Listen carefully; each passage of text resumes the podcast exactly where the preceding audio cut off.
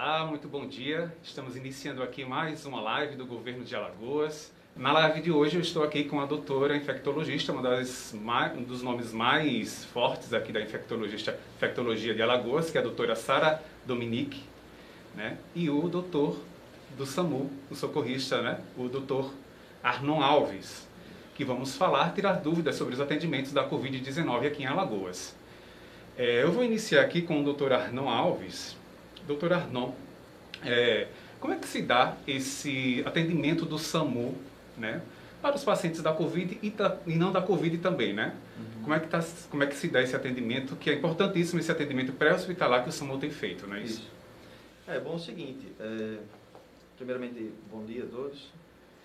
É, o, as pessoas que têm dúvidas sobre, sobre o que está sentindo, né? Ah, eu tenho... Porque o sintoma da, da, da Covid são sintomas de gripe geral, né? Que pode ser várias e várias doenças, né?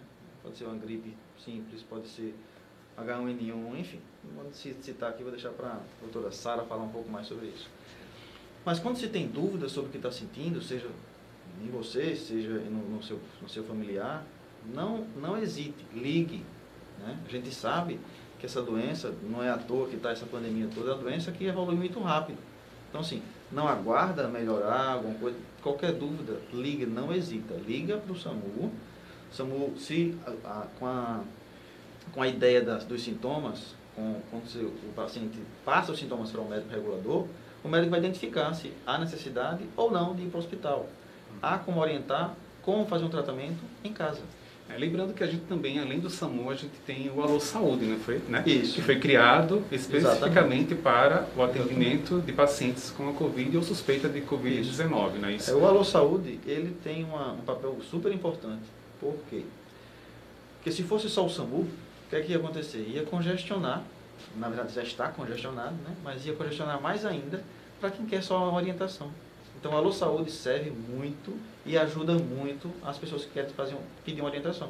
Isso. Ah, eu estou com isso, até para dizer vou... o número, né? É. Informar que é o 0800 08, 082 0019 0800 082 0019, que é o telefone do Alô Saúde para quem está com suspeita de Covid-19 e quer tirar alguma dúvida, pode ligar lá que os médicos vão atender. E funciona 24 horas por dia. Isso. A qualquer hora pode ligar, vai ter gente atendendo lá uhum. para tirar essas dúvidas. Então, o Alô Saúde, voltando, ele ajuda muito nessa, nesse sentido, de dar orientações. Se a pessoa tem carro, tem transporte, consegue levar para o hospital, que o faça, entendeu? Vai ajudar muito. Por quê? Vai deixar a ambulância do SAMU para quem não tem esse transporte, entendeu? Então, assim, vai ajudar muito. Então, porque para a gente do SAMU ir até, até, fazer um atendimento para o paciente do, com suspeito, nós temos que ir paramentado. Né? Então, essa paramentação leva um, vezes cinco minutos. Então é um, é um atraso para quem está quem está angustiado para uma emergência. Então, Falar em paramentação, os EPIs, eles são instrumentos importantíssimos né, nesse momento, tanto para os profissionais Exato. como para os pacientes. Né? Exato. Fala um Exato. pouquinho, quais são esses EPIs, como é que vocês utilizam ele? Tá. Lá no SAMU a gente tem, é, na verdade, três tipos de viatura. Né? A viatura mais simples, que é a moto, né?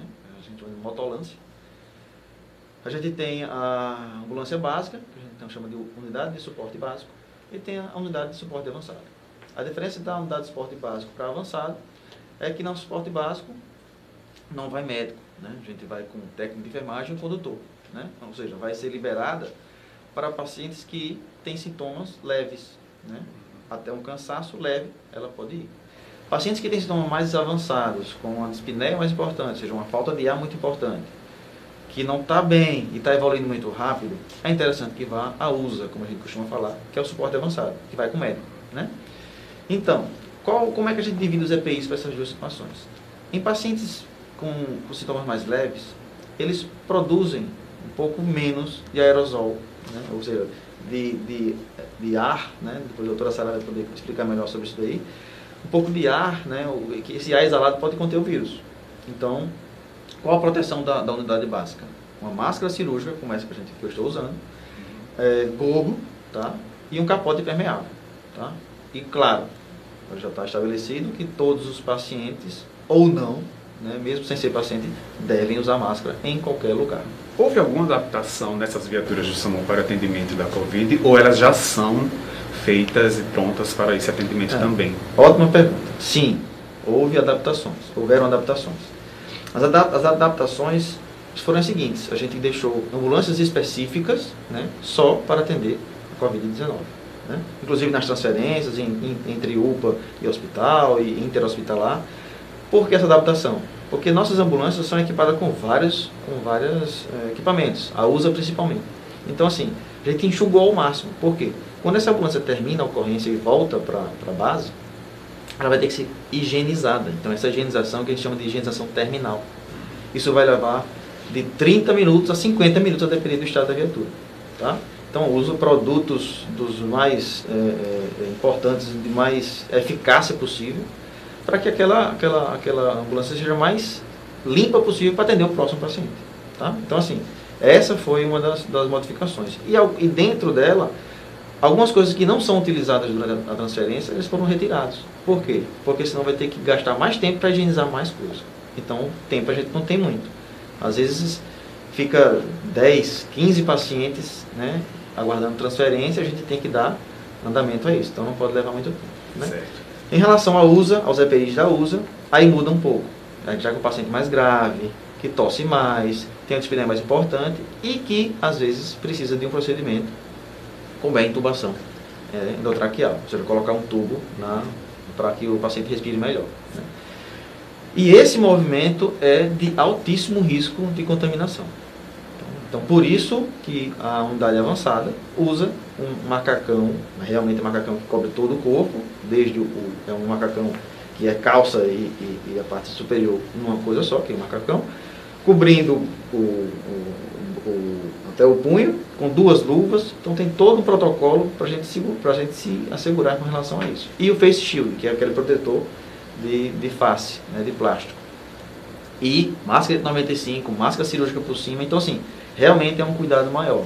Exatamente para não haver essa contaminação. Por que isso? Eu vou deixar um pouco para a Sara falar, mas a gente empolga. Os profissionais de saúde hoje, existe uma carga viral muito grande em cima da gente. Né? Então, assim, a gente atende um paciente, atende outro, e essa carga viral pode ir se somando na gente. Então, às vezes o profissional de saúde adoece mais, às vezes pega uma doença um pouco mais grave pela, pela, pela, pela quantidade de carga viral que a gente recebe. Entendeu? Por isso essa, essa proteção é tão importante. Certo. Enquanto o SAMU faz esse atendimento pré-hospitalar, né, a gente tem o Hospital da Mulher como referência em Alagoas para o tratamento da Covid-19, que foi completamente remodelado. E a diretora médica deste hospital é a doutora Sara Dominique, que está aqui também com a gente.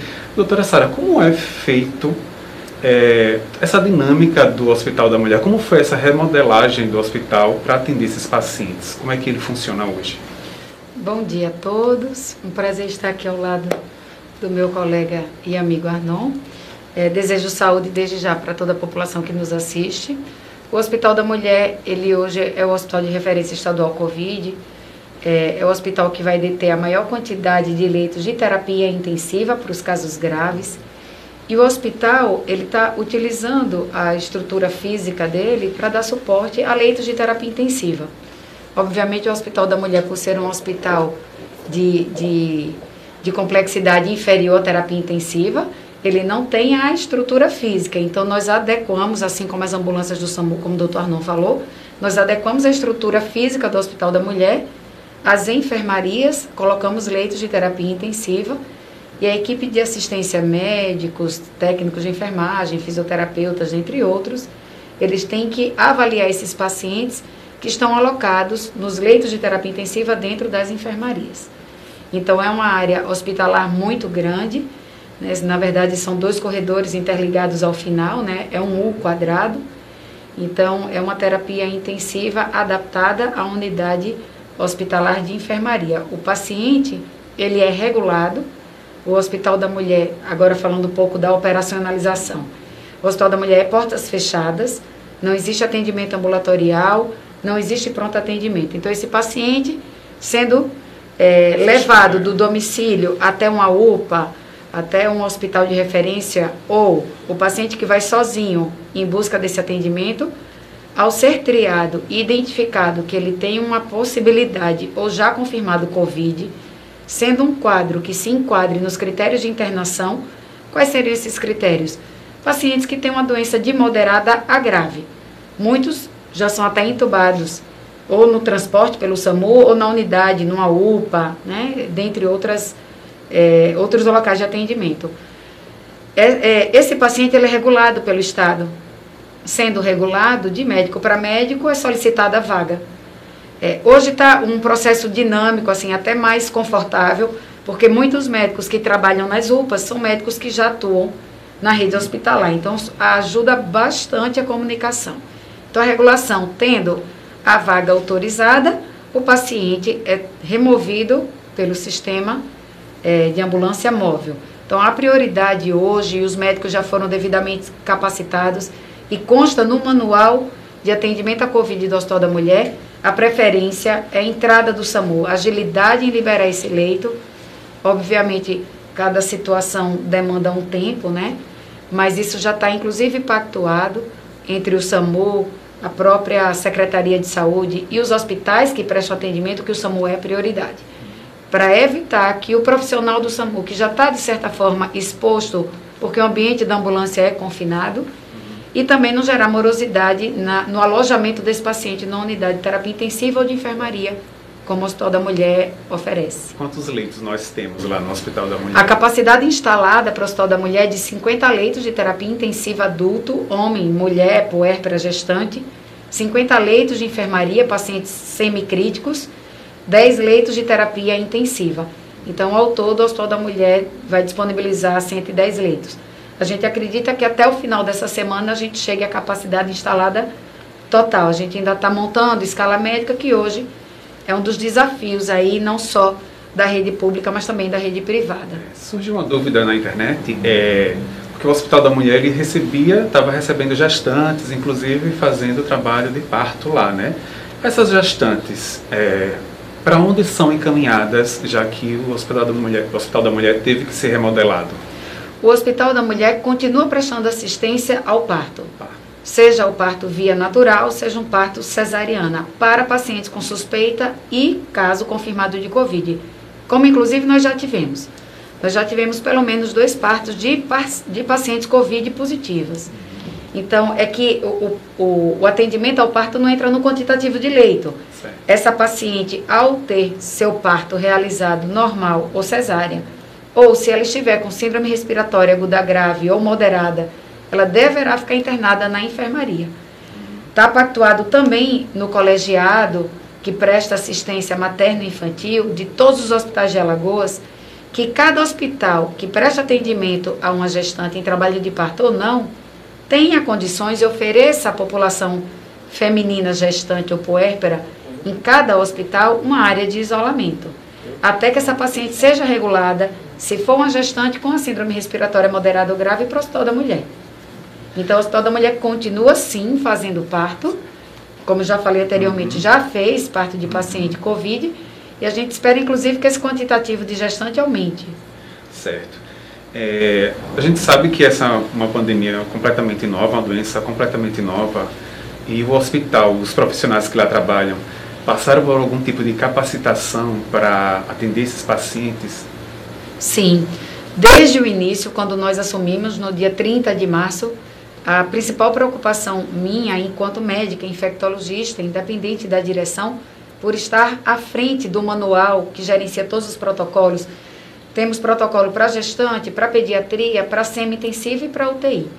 Primeira capacitação que nós fizemos, já no primeiro final de semana de abril, foi a respeito da colocação dos EPIs e da retirada, que o doutor Arnon bem sabe que é um momento crucial e de muita vulnerabilidade do profissional de saúde, principalmente no que tange a retirada do, do equipamento, porque após você prestar um atendimento, você pode estar tá contaminado e levar isso para sua vestimenta, para sua pele, para sua face. Uhum. Então, os profissionais passaram por esse tipo de capacitação, além da capacitação que eu fiz. Hoje, o Hospital da Mulher está é, tá contemplado com duas enfermeiras do Serviço de Controle de Infecção Hospitalar. Então, a CCH ela funciona hoje até às 22 horas, o que nos dá um suporte maior de assistência de qualidade a esses profissionais, porque os hospitais com controle de infecção hospitalar, de certa forma, eles atuam de uma maneira presencial com a educação permanente. Tivemos também a parceria da enfermeira Lourdes, a quem a gente agradece muito, cedida gentilmente é, pela Uncisal, porque ela é oriunda do Hospital Elvio Alto, antigo HDT. Ela e o doutor Ângelo, que é, que é da fisioterapia, fizeram a capacitação por quase um mês. O Ângelo continua fazendo em ventilação mecânica. E eu, na última semana, na quinta-feira, antes do feriado, terminei a capacitação para os profissionais médicos e também da fisioterapia, além da equipe de enfermagem que já tinha sido treinada, a respeito do manejo das drogas, do tratamento específico, protocolo de tratamento, o que a gente dá para esses pacientes, a rotina de exame laboratorial, critérios de alta, repasse do boletim médico. Então, o Hospital da Mulher, ele passou por essa capacitação.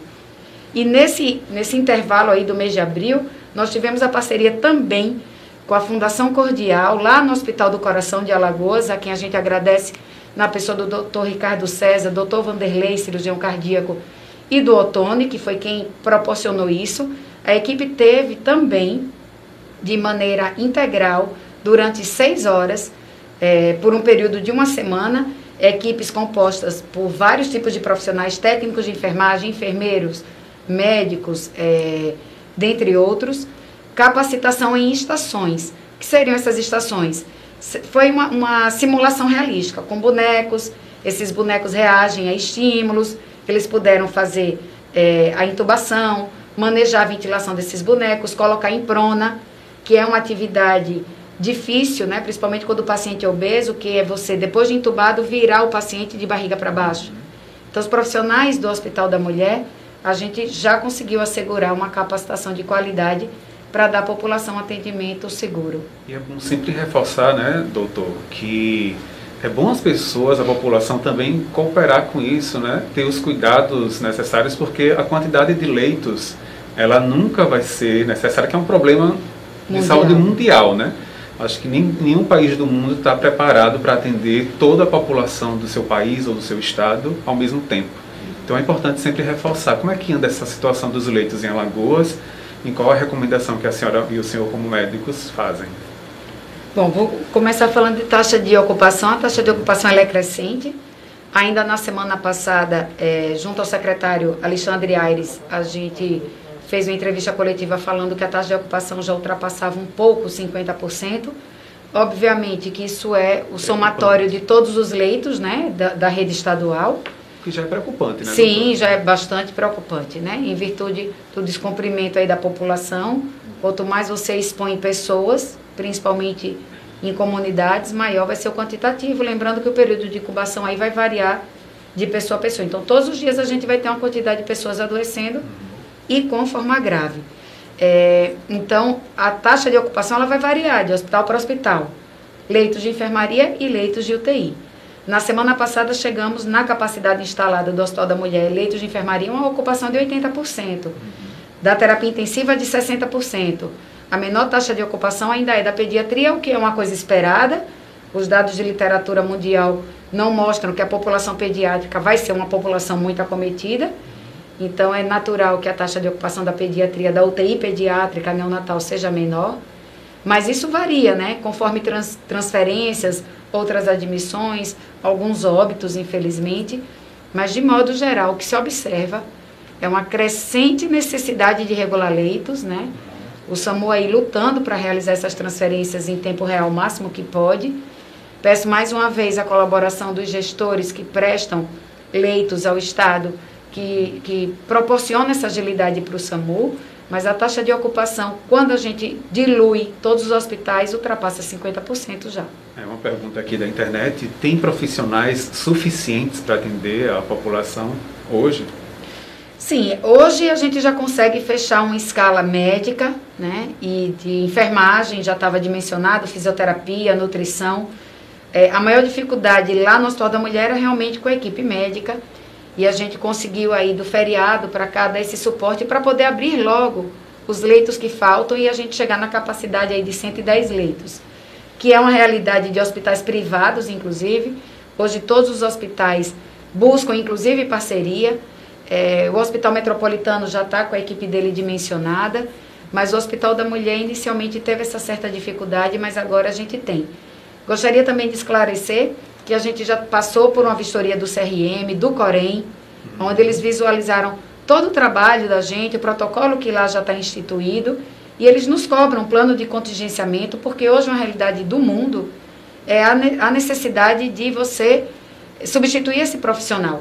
Então a gente já trabalha com, tenta trabalhar né, com uma capacidade superior, prevendo atestados médicos, afastamentos, que infelizmente acontece e continuarão a acontecer.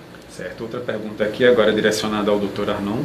É, qual a capacidade do SAMU para fazer esses atendimentos? O, internauta aqui perguntou. É, o, o, SAMU hoje, ele está, como eu falei mais cedo, está muito atribulado, está muito, muito ocupado com isso daí. Então, o, a Secretaria fez um, um, algumas parcerias né, para aumentar essa frota do SAMU, né, aumentar a quantidade de ambulâncias para atender a população. Antes estava com uma unidade básica e uma unidade avançada, fazendo, intercalando para atender os, os, pacientes e fazer transferências também. Agora conseguiu ampliar a quantidade da, de ambulâncias para atender isso daí. Melhorou muito. A gente consegue hoje, como eu falei no começo, às vezes ficavam 10, 12 né, pacientes esperando confirmar a vaga, por essa questão, essa questão de, de, de, de lotação das vagas. E hoje, na, na, última semana, a gente já conseguiu é, dar muita, é, é, muita, Andou muito bem nessas né, transferências e esse atendimento. Uhum. Então, assim, hoje o SAMU está indo muito bem no atendimento aos pacientes, tanto de transferência como atendimento primário. Certo. A doutora falou ali sobre o manejo das drogas, dos medicamentos, né? E um questionamento muito que fazem muito na internet é sobre o uso da cloroquina. Inclusive, começaram a espalhar que o Estado não estava usando a cloroquina, quando na verdade o governador já tinha é, autorizado o uso no Estado. Como é que está sendo esse uso, doutora? É, desde que nós assumimos, o protocolo já priorizava a hidroxicloroquina, isso está documentado, né? É, assim como eu falei é, respondendo a outra pergunta, nós já passamos, inclusive, por três fiscalizações. Eu, eu falei do, do COREM, do, do Conselho Regional de Medicina, e, e o primeiro foi o Sindicato dos Médicos. O protocolo que o Hospital da Mulher tem é o mesmo dos hospitais da rede privada, até porque a população precisa ser esclarecida que desde o dia 31 de janeiro, todos os hospitais públicos e privados têm reuniões periódicas.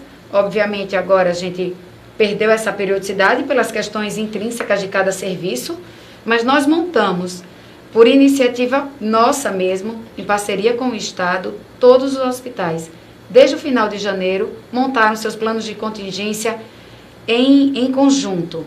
Então, a gente procura manter sempre a mesma linha. Obviamente que a prescrição médica ela pode variar, porque o ato médico é uma coisa prevista em lei, e ali, no pronto atendimento de um hospital principalmente privado, ele pode fugir, e, e aí tem algumas nuances do comportamento mesmo de cada médico, mas isso é fake news. A hidroxicloroquina foi utilizada desde o primeiro paciente que, que internou no Hospital da Mulher, assim como do, dos hospitais da rede privada. É o protocolo sempre, é o mesmo. É, é importante sempre frisar que a cloroquina, a hidroxicloroquina, não é a cura da doença, né? Não, não é a cura, não, não tem, tem uma evidência científica que uhum. mostre que ela é uma droga eficaz. Essa eficácia foi in vitro. O que é in vitro para a população entender? É um estudo em células em laboratório. Quando a gente repassa isso para humanos, significa dizer que o trabalho feito em humanos, ele não mostrou eficácia, porque não foi feito um grupo com placebo que é a melhor forma de metodologia científica para você avaliar. Então, não dá para atribuir a hidroxicloroquina, não dá para atribuir a enoxaparina, que é um anticoagulante, não dá para atribuir a outras drogas agora que estão na moda, ivermectina, que é um remédio contra vermes, né, um antiomítico, um quimioterápico também. Outra droga também contra vermes, chamada nitazoxanida, que tem um nome comercial parecido com o nome de uma cantora. Nenhuma dessas drogas tem evidência científica de cura.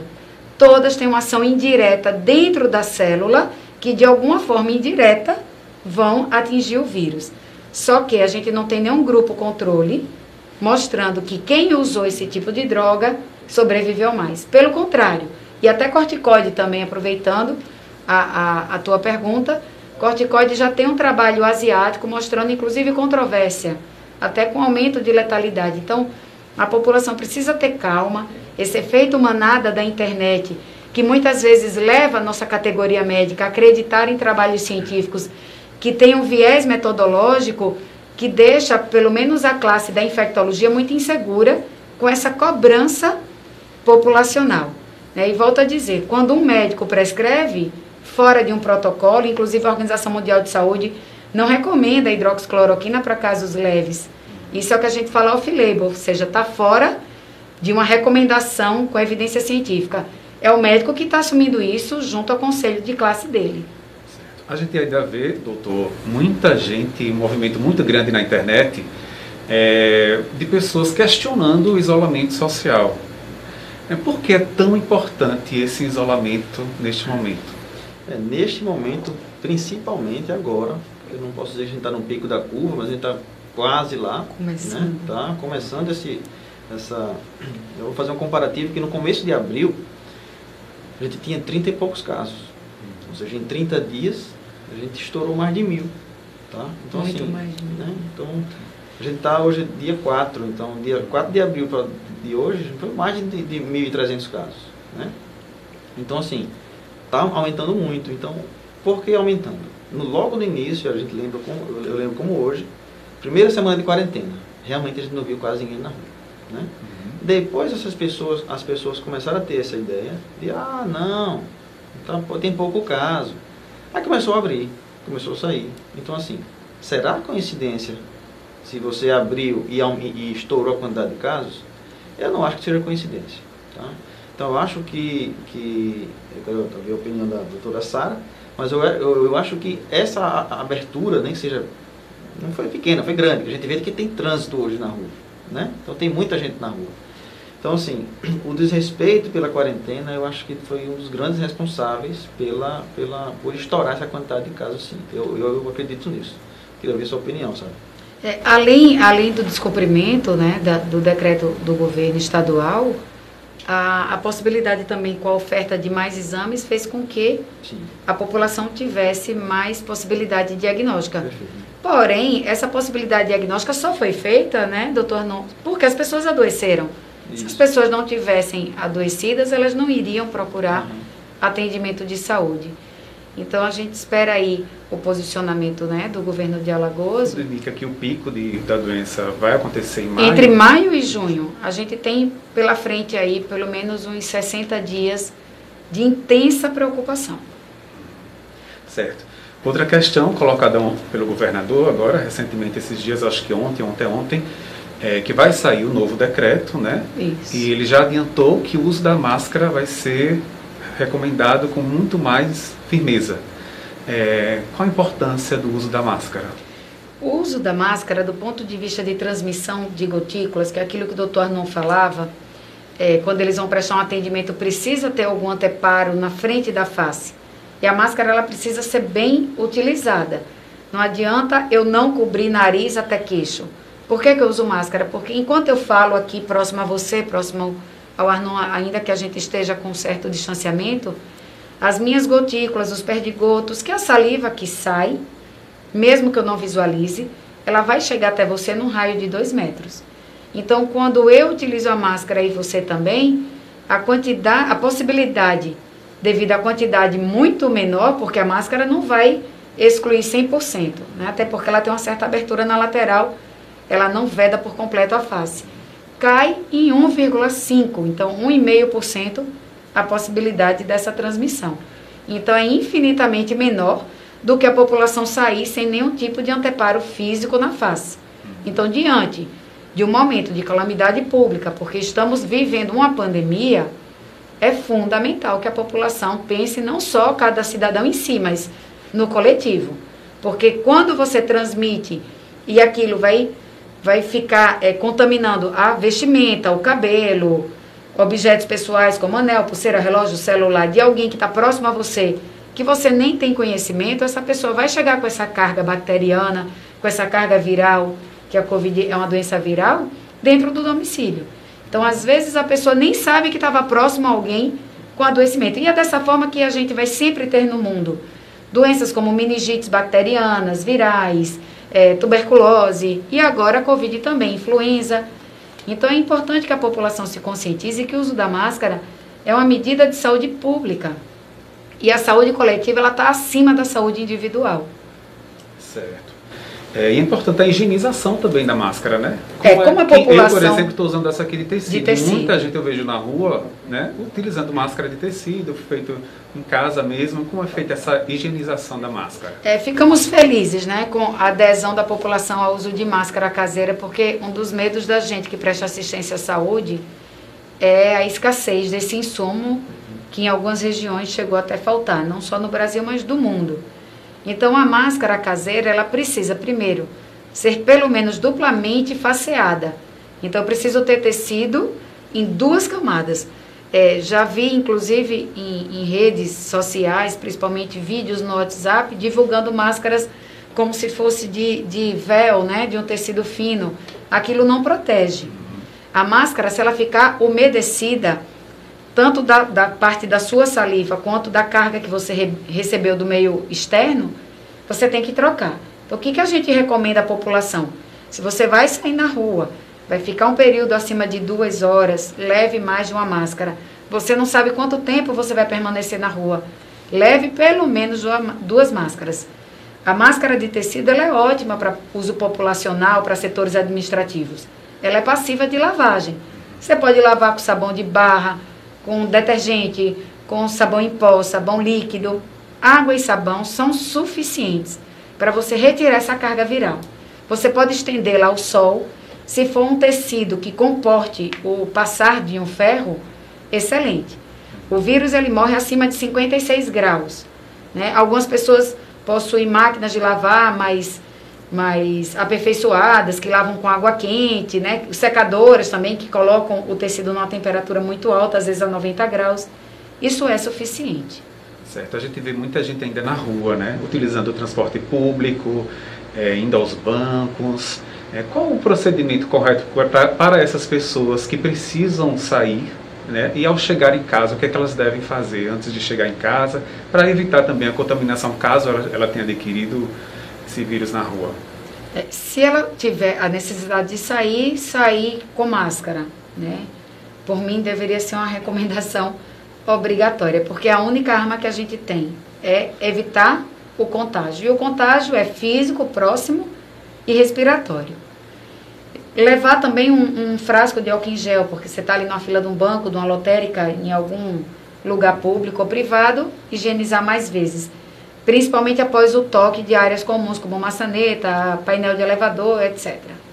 Ao retornar para o domicílio, procurar deixar o sapato numa área que muitas pessoas hoje já separaram dentro de casa ou fora, né, próximo ao tapete de entrada, seja do apartamento ou de uma casa. Tirar essa vestimenta não precisa obrigatoriamente já colocar numa máquina na água e no sabão, tá? O tecido ele pode sim ficar com a carga viral. Obviamente essa carga viral vai variar muito conforme você se expôs, próximo ou mais distante de alguém. E, e se possível você lava aquela roupa. Chegando em casa, após tirar a roupa, tomar um banho. A gente não recomenda que a pessoa venha da rua, não higienize pele, não retire a vestimenta e vá sentar no sofá, deitar numa cama, sentar no chão para brincar com o filho, porque dessa forma você está transmitindo toda a carga de sujeira que você veio da rua para o seu ambiente doméstico. Certo. Doutor Arnon, vou pedir para o senhor fazer umas considerações aí para quem está nos assistindo, para enfatizar os cuidados, né? E fazer suas considerações finais aqui na nossa live. Eu posso fazer uma pergunta como, como paciente, como Pode. população, doutora Sara?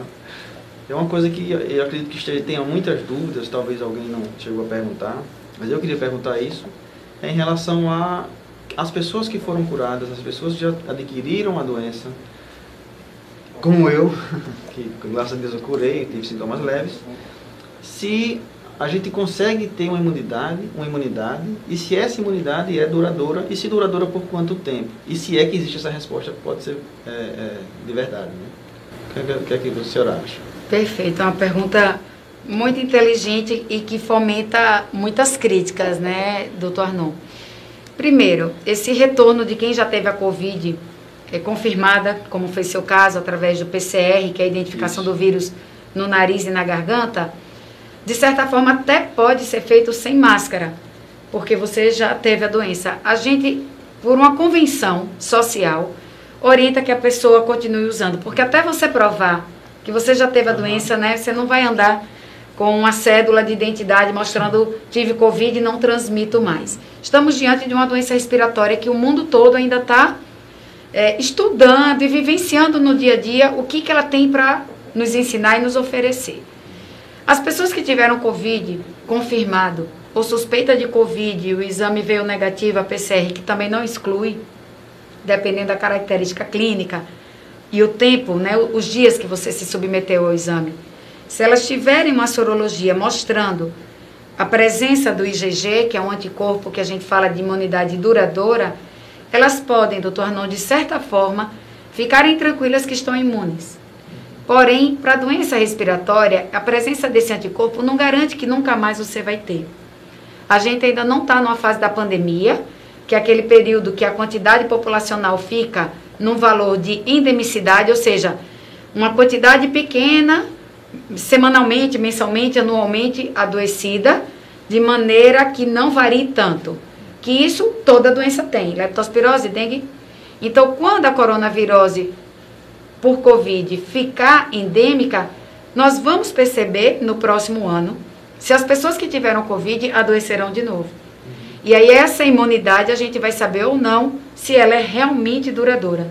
Quando a gente fala na infectologia, na imunologia, imunidade duradoura significa dizer que você tem a imunoglobulina IgG, mas não necessariamente ela vai lhe proteger. Então, imunidade duradoura muitas vezes é interpretada pela população ou, ou, ou até mesmo por nós médicos, porque isso é um conceito acadêmico mesmo da imuno quando a gente aprende que você está imune à doença. E não.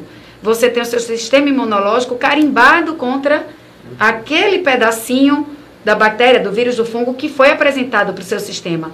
Não necessariamente você vai estar tá, é, protegido da doença em questão. Não sei se eu Isso. consegui responder, mas de certa forma a gente pode sim liberar os profissionais que já tiveram Covid ou que tiveram sua sorologia que mostra a, a presença da imunoglobulina é, de volta ao trabalho e à sociedade com mais tranquilidade do que quem ainda não teve. Aproveitando a oportunidade, quais os, os tipos de testes que nós temos aqui em Alagoas? Nós temos todos os testes oferecidos pelo Ministério da Saúde. A gente tem a PCR, que é a reação em cadeia da polimerase em tempo real, cuja sigla em inglês é RT-PCR. Esse exame ele joga um produto, como se fosse uma enzima, que vai se ligar especificamente ao material genético do vírus, ou seja, ele detecta material genético. Então, é a prova cabal que você tem o vírus.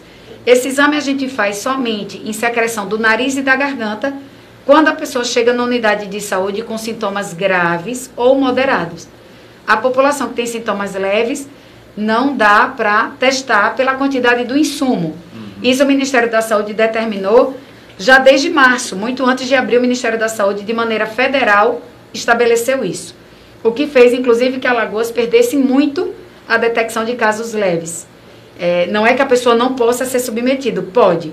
Porém, o critério hoje federal é só testar quem é grave. Profissional de saúde de segurança pública, tendo a doença de forma leve, moderada ou grave, tem o direito de fazer por ser um prestador de assistência. Então, a, a detecção do vírus é possível e a sorologia, como um teste rápido, onde você vai detectar a presença dessa imunidade que o doutor não falou. Então, Alagoas hoje tem essas duas possibilidades, contemplando aí um diagnóstico seguro, assertivo, para dizer se a população tem ou não Covid. Tem uma questão muito levantada também na internet, que é quando um paciente que ele não, não apresenta os sintomas da Covid, mas tem uma outra doença grave, tipo diabetes ou um problema cardíaco, mas vai para o hospital e chega a falecer no hospital mas aí o diagnóstico que dão é Covid-19. Tem como esse paciente adquirir esse vírus no hospital ou alguma forma dele já chegar com esse quadro e não, não, não ficar sabendo desse, dessa doença antes? Eu acho que essa colocação é decorrente de algumas pessoas da comunidade, até mesmo é, parentes, familiares, de casos que vieram a óbito questionarem. Uhum. É, veja bem, a população precisa entender que quem tem uma patologia, como uma sequela de AVC, que é a vida do Dr. Arnon, né, que é da neurologia, da neurocirurgia, que coloca esse sistema imunológico totalmente em xeque-mate, né? Porque o cérebro ele está totalmente atrelado ao sistema imune, mandando vários tipos de comando, principalmente comandos de estresse. o que desregula totalmente o sistema imunológico. Então, hoje no Brasil, doença cerebrovascular é uma das campeãs de mortalidade associada à Covid. Então, a pessoa não foi a óbito por conta de uma sequela de AVC, foi a óbito por conta da Covid, que demandou desse organismo uma reserva que ele não tem. E por isso esse diagnóstico. Sim. A mesma coisa vale para uma pessoa que teve uma revascularização do miocárdio, que é a, a ponte de safena, que tem uma insuficiência coronariana porque já infartou, que tem um enfisema decorrente do tabagismo, do cigarro. Essas patologias, elas colocam a COVID numa posição de extrema gravidade. E a COVID, por demandar um aumento da, do padrão de respiração, de oxigenação, de batimentos cardíacos, numa pessoa que já tem esses órgãos comprometidos, cérebro comprometido, pulmão comprometido, coração comprometido, a mortalidade aumenta muito. São os três grandes grupos de risco. A, a diabetes insulino dependente, não é qualquer diabetes, e descompensada. A hipertensão arterial maligna, aquela de difícil controle ou que o paciente não se cuida, também estão dentro do grupo de risco. Então, as pessoas com Covid que têm uma sequela de AVC, que tem um diabetes, que tem uma obesidade, que também é um fator de risco importante, que já tiveram infarto, elas não morreram de infarto, elas não morreram do, elas morreram de Covid. Uhum. E a condição pré-existente delas, diabetes, hipertensão, AVC, é que tornaram elas mais frágeis e essa Covid mais grave. Então, Eu espero isso... dessa forma esclarecer bem, porque muitos familiares contestam uhum. o diagnóstico de Covid, dizendo, não, meu parente ele já tinha revascularização, já tinha ponte de safena, ele não, não morreu de Covid. O que é um engano para essa pessoa. Então é possível esse paciente que está com outra doença grave chegar no hospital para tratar dessa doença, um problema cardíaco, um diabetes, e estar assintomático e desenvolver os sintomas durante a internação, não é isso? Sim, o diagnóstico de Covid ser motivado por sintomas que ele nem achava. Como o doutor Arnon bem colocou no início da live, a Covid ela é uma doença espectral, ou seja, ela é uma cartela de cores. Uhum. Para quem está nos assistindo entender. Então, eu posso ir desde sintomas leves a formas muito graves. Então, dependendo do que o paciente tenha de motivo para levar até um atendimento ou acionar o SAMU, ele pode nem desconfiar. Uhum. Né? Muitos casos não tem nem febre. Então, a população crê muito que sintoma gripal é febre, porque influenza faz febre em quase 100% dos casos. Uhum. Então está muito claro para a população que gripe é febre, dor de cabeça, tosse, dor de garganta. E para a Covid-19, os principais sintomas são tosse, dor de garganta, alteração do paladar, do cheiro, dor de cabeça, dor nos olhos e febre. Febre chega numa casuística aí aproximadamente metade dos casos.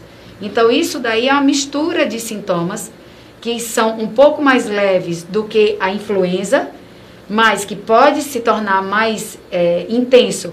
E o paciente, dependendo do que ele apresente, ele pode nem desconfiar de Covid. Por isso que o doutor Arnon bem colocou que ao atender alguém no domicílio, ou essa pessoa se deslocar até sua casa, ele que tem sintomas que pode ser uma simples dor de, dor de cabeça, e o acompanhante precisam usar máscara, porque a gente não sabe quem estará com Covid ou não. E a transmissão dentro do hospital também é possível de acontecer. Então, doutor, umas considerações agora, finais. Tem mais alguma pergunta que você queira fazer? Não, por hora, minha, minha principal pergunta era essa. Certo. As outras a, a, população já fez. E, assim, é, eu queria reforçar para a população, até vou falar aqui para a câmera direto, é que, pessoal, por favor, usem a máscara, tá? Eu, como já fui paciente, inclusive, eu não realmente não sei como eu peguei, qual, onde eu peguei, e com que paciente eu peguei, mas é uma doença que é fácil de transmitir. Então, assim, evitar aglomeração, higiene das mãos, com água e sabão, como a doutora Sara já falou, álcool gel se estiver fora de casa, tá? E muito cuidado onde se pega, com quem anda, onde anda. Então, assim, tem que ter cuidado. Se não precisa sair de casa, não saia, fique em casa, tá? Isso é muito importante para conter a doença. Porque uma pessoa infectada, em contato com outras, só vai aumentar o número de casos. Então, assim, vamos tentar parar essa curva de crescimento e tentar ficar em casa e sempre com o uso de máscara, se for preciso sair. Essa é a minha ideia. E qualquer dúvida que tenha, não hesite, que pode ligar para o SAMU, liga no, no Alô Saúde, que vai ter toda a orientação e o socorro, se for preciso. Certo. Doutora Sara, a senhora também tem... Eu faço das palavras do doutor Arnon as minhas, é, eu, eu faço um clamor também à população que permaneça em casa por uma necessidade coletiva, e se utilizem né, do 0800 082 0019. 0019, entrem em contato também com o SAMU e colaborem para que o Hospital da Mulher, o Hospital Metropolitano, o Hospital de Campanha, a HGE, as UPAs, todos os hospitais do estado de Alagoas, inclusive os do interior, possam assegurar leitos para a população. Isso que o doutor Arnon falou é a minha fala. Permaneça em casa a fim de evitar um adoecimento que cause em Alagoas um pico. Alagoas ainda tem a chance de passar pela pandemia da melhor forma é o que a gente deseja. Fiquem em casa. E muito obrigada. Eu quero agradecer aqui a doutora Sara, diretora médica do Hospital da Mulher, né, infectologista, e o médico do SAMU, Arnon Alves. A gente encerra por aqui a nossa live, mas ela vai ficar disponível em nosso Facebook e nosso Instagram, Governo de Alagoas. Tá bom? Tchau e até a próxima.